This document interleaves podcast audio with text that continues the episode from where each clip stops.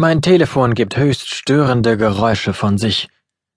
Warum habe ich es nochmal neben mein Bett gelegt?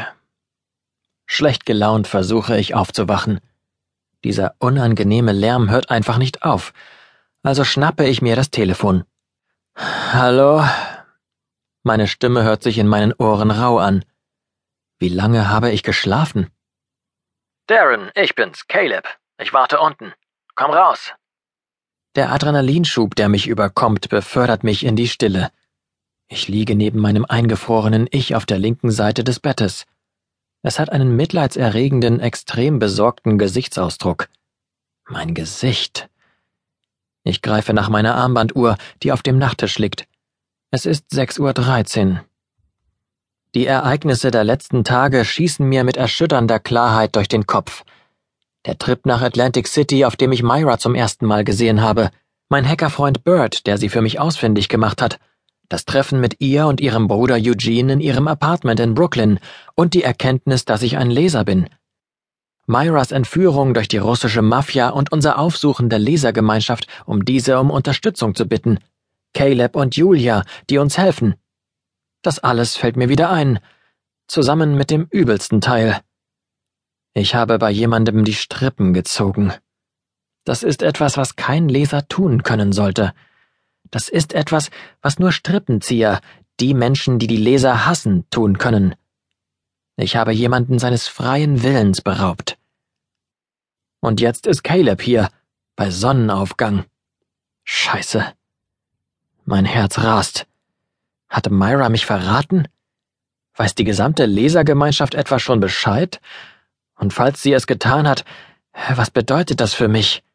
Was machen Leser mit Strippenziehern?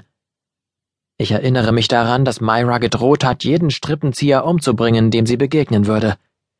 Was passiert, wenn ich einer dieser Strippenzieher bin? Falls die anderen Leser herausfinden, dass ich diesen Kerl manipuliert habe, damit er sich zwischen Myra und die Kugel schmeißt, was würden sie tun? Nichts Gutes, so viel weiß ich mit Sicherheit. Aber warum sollte Myra verraten, was ich getan habe?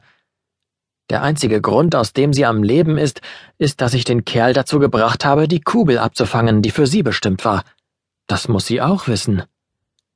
Oder könnte Caleb aus einem anderen Grund hier sein? Ich schulde ihm einen Ausflug in den Kopf einer anderen Person, so komisch sich das auch anhören mag. Könnte er hier sein, um seine Schulden einzusammeln?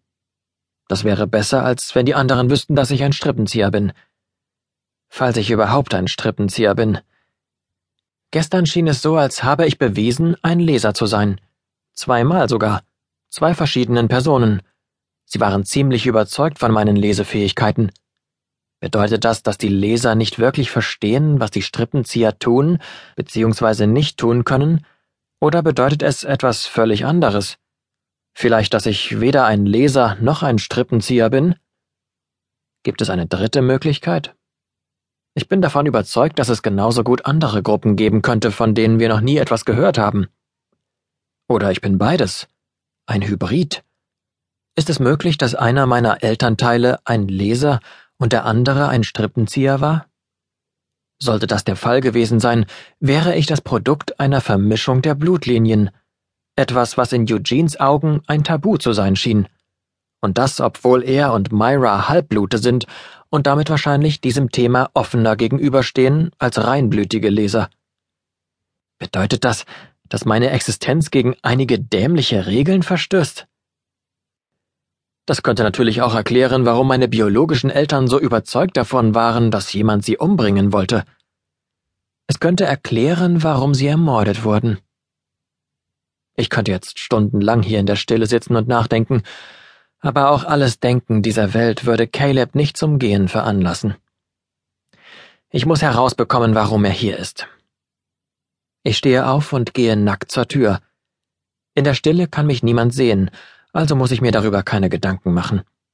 Ich gehe, nur mit Hausschuhen bekleidet, hinunter ins Erdgeschoss und trete durch die Eingangstür nach draußen. Erstaunlicherweise sind schon recht viele Menschen auf der Straße unterwegs. Motorradfahrer, Fußgänger, sogar Obdachlose, die jetzt eingefroren sind. Sie müssen verrückt sein, so früh schon wach zu sein.